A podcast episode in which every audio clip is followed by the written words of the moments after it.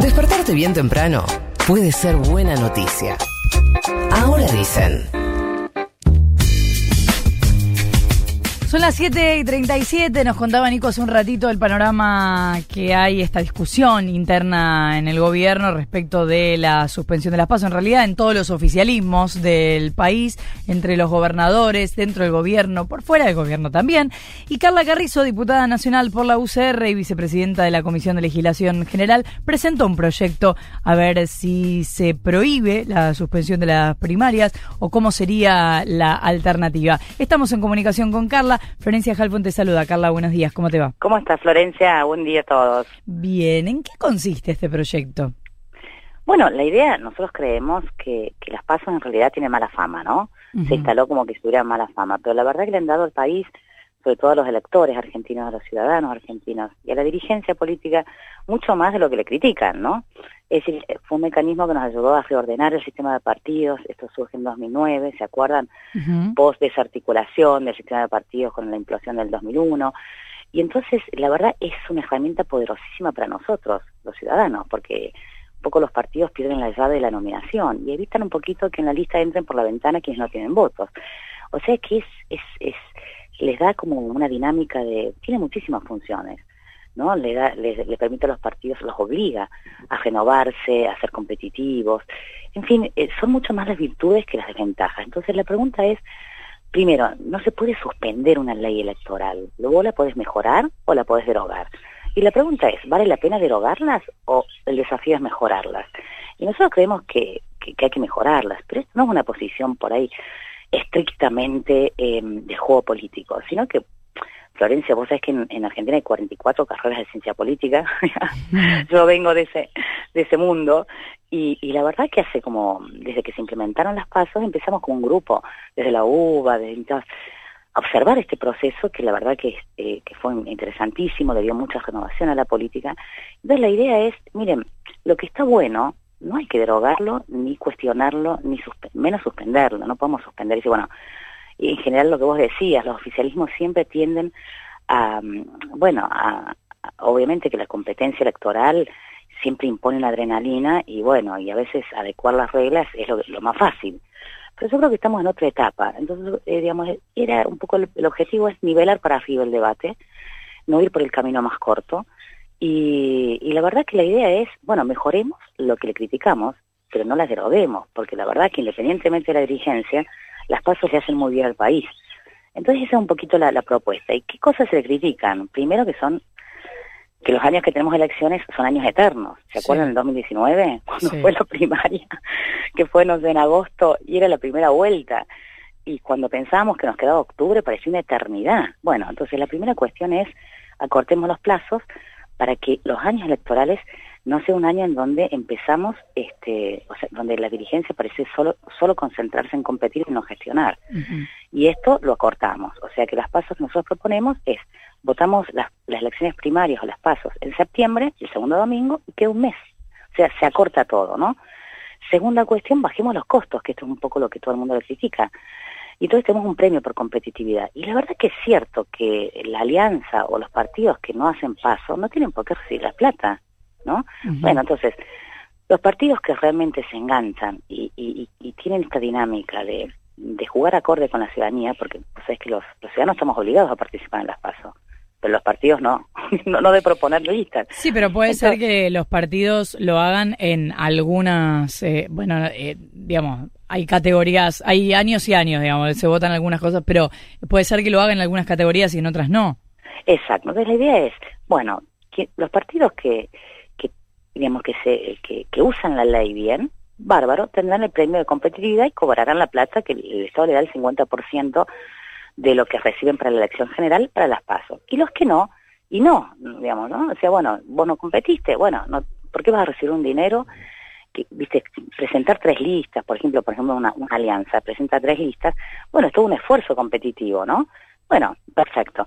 Entonces, premio por competitividad. Y después regulamos bien las reglas de la, de la paridad porque la paridad, que es una ley que ha logrado todo el movimiento de mujeres, obviamente siempre viste genera hasta que vos tengas el aprendizaje de cómo ensamblar la lista, etcétera, ha generado un ciclo de judicialización. Lo mismo nos pasó con el cupo, ¿viste? Mm. Entonces, bueno, necesitamos una regla que ordene cómo cuando vos tenés una interna o unos pasos en una coalición, cómo se ensambla la, la paridad. Este, porque está haciendo esa, esa idea de que generalmente viene un poco de la de, la lapicera de los varones, bueno, vos pones la mujer. se va generando una idea y no queremos que la paridad sea cuestionada porque de alguna manera no tiene unas reglas que se aplique bien cuando eh, vos tenés una interna, que no es lo mismo cuando vos armas una lista por consenso, porque ahí, digamos, bueno, mm, se supone que el orden uno y uno y uno, bueno, están todos de acuerdo. Así que un poquito la idea es esa, nivelar el debate, decir también que que este proyecto, miren, nosotros estamos trabajando ahora y la gran ley, ¿no? La la ley de leyes, que es la, el debate de ILE y de IBE, ¿no? este, bueno, es transversal. Esto pasa también con, con el tema de las paz. Es como que es un tema que atraviesa Ahora, Carla... las colisiones, ¿no? Estamos de acuerdo y desacuerdo. Hay tan, Juntos por el Cambio hay gente que la quiere derogar, tenemos un proyecto también de Pablo Tonelli, y hay gente que la queremos sostener. Y lo mismo le pasa al oficialismo me parece que hay un tema generacional ahí. Ahora, Carla, ¿qué tal? ¿Cómo te va? Nico Fiorentino te saluda. Perdón que, te interrumpa, pero eh, hay algo que eh, me parece valioso en la propuesta. Hay algo que me, que me, eh, que me gustaría discutir con vos y es cuando aparecen em, diferencias a partir del uso de las PASO, porque, por ejemplo, en tu, tu, proyecto plantea una diferenciación en materia presupuestaria a partir del uso o no uso que sean las PASO. En otros casos hay otras propuestas, creo que todavía no plasmadas en proyecto de ley, pero sí esbozadas públicamente de eh, que eh, las fuerzas políticas que no tengan competencia, que no utilicen las PASO para dirimir eh, elecciones, que no participen todo eso termina de alguna manera afectando lo que es el resultado de la elección. En el caso, por ejemplo, de, tu propuesta, al tener menos recursos publicitarios, eso podría, podría, eh, subrayo el, condicional, eh, podría eh, afectar el resultado. Y sabemos que el resultado electoral de unas primarias afecta el humor social, afecta el resultado, afecta la mirada que se tiene sobre los candidatos. Digo, ¿no es una, no es, no es una, eh, no termina siendo discriminatorio? No, es un incentivo. ¿Viste? Vos cuando además eh, bueno, cómo funcionamos los seres humanos, con incentivos positivos o negativos. Vos, vos inducís a la, a la competencia. Y y bueno, sí, si es una desventaja no recibir la plata, y bueno, mm, trato de trato de ser competitivo. ¿Por qué? Porque vos pensás que es interesante lo que vos decís, Nico, porque en realidad los ciudadanos estamos obligados, y eso es, eso está genial de las internas, porque nosotros antes de las PASO probamos las internas abiertas que no eran obligatorias, ¿se acuerdan? Y terminaba haciendo una, una, una puja de, de aparatos. Los radicales le pedíamos los votos a los peronistas porque participaban en nuestra interna, y los peronistas decían, ¿por qué? Porque en, las internas que no son obligatorias, como en este, eran, ¿se acuerdan de las internas abiertas? Se hicieron con la alianza, ¿se acuerdan? Bueno, este, ¿qué pasa? Que solamente mm, de alguna manera eh, participaron los afiliados, ¿se acuerdan? No la ciudadanía. Bueno, eh, eh, todas las democracias hicieron experiencias, digamos, y eso no resultó. El formato que mejor resulta es este, este invento argentino, que es como la viromen y el de leche, que tiene, es una ingeniería institucional muy copada. También Uruguay lo hizo, ¿no? Uruguay, por ejemplo, el Frente Amplio, ahora que recordamos tanto a Tabaré, uh ¿qué le permitió a un partido vecinal que ganó Montevideo eh, transformarse en un partido presidencial y generar un ciclo de, digamos, de, de, hegemonía presidencial que transformó el sistema político uruguayo y lo transformó para bien. Ahora, fue, muy, fue muy resistida esta ley en su momento. Yo no te voy a achacar a vos porque creo que no eras diputada, ni siquiera existía eh, Juntos por el Cambio como alianza, pero digo, tanto el PRO como la UCR votaron en contra. Estaba chequeando recién la votación, por ejemplo, en diputados de cuando se aprobó esta ley.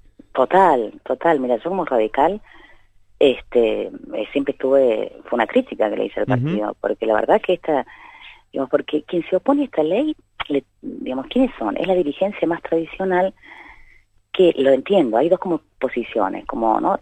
La posición que dice no a este mecanismo es, miren, los partidos tienen derecho a regularse la vida interna y el Estado no les puede decir cómo competir. Ok, está bueno.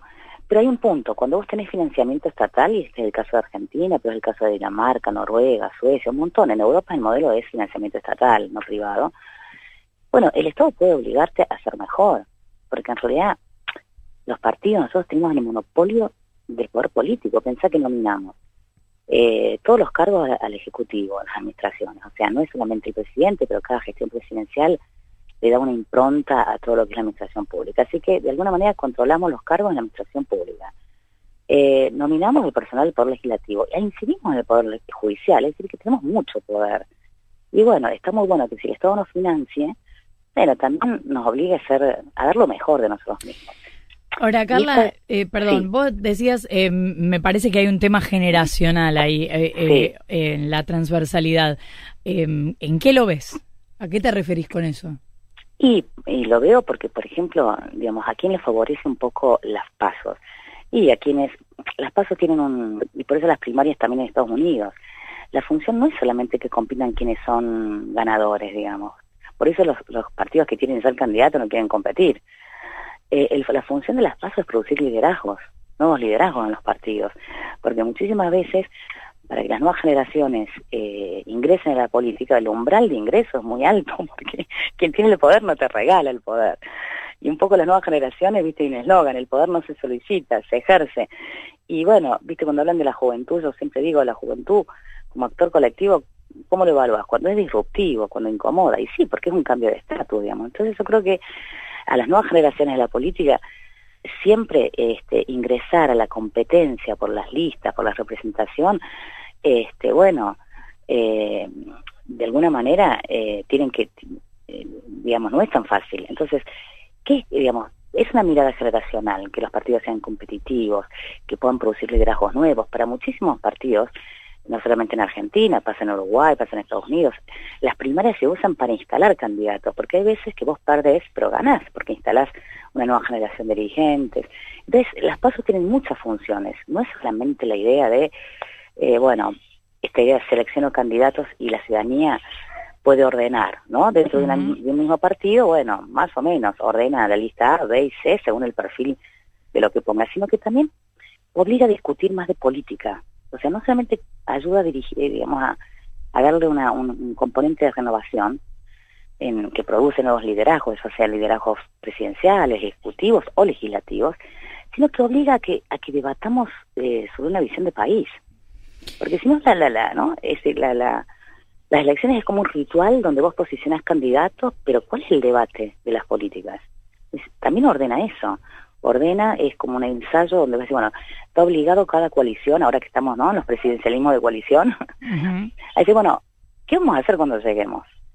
Y ese es un debate que, que es el que más necesitan los ciudadanos y también ordena los partidos. Entonces a mí me parece que está bien, es mucho más lo que las pasos nos dan que lo que las pasos nos quitan. Y, y yo creo que si es una herramienta buena para la política argentina, bueno, la peor opción es, es, es derogarlas, mejorémosla y porque mira, si bien tiene mala fama, los datos dicen otras cosas, ¿no? Los datos, que no es una intuición, sino es una, una certeza, dicen que cuando las pasos son muy competitivas, la ciudadanía no solo que no se cansa, sino que participa más. Porque un voto vale un montón. Cuando vos tenés el punto, la diferencia entre el, gane, el que gana y el pierde, no sé, es un punto y medio. ¿Qué sentís como lector? Voy a votar porque mi voto vale, ¿no? Entonces, eso es muy interesante. Y creo que las pasos hicieron muy competitiva la política argentina. Esa cosa de, ¿no? De, esperar un resultado con adrenalina. Eh, y bueno, y está buenísimo, porque en democracia la regla es que el poder sea efímero. Es decir, que, viste, esa sensación de que, de que, mm, bueno, ¿qué es la democracia? El, el autogobierno. Y el autogobierno es que quien tiene el poder tiene que trabajar para, para demostrar por qué lo merece. Porque, y está buenísimo, o sea, que hay que dejar de tener miedo a la competencia eh, creo que suspenderla no es la opción porque la ley no se suspende, los derechos no se suspenden, ¿entendés? Se mejoran.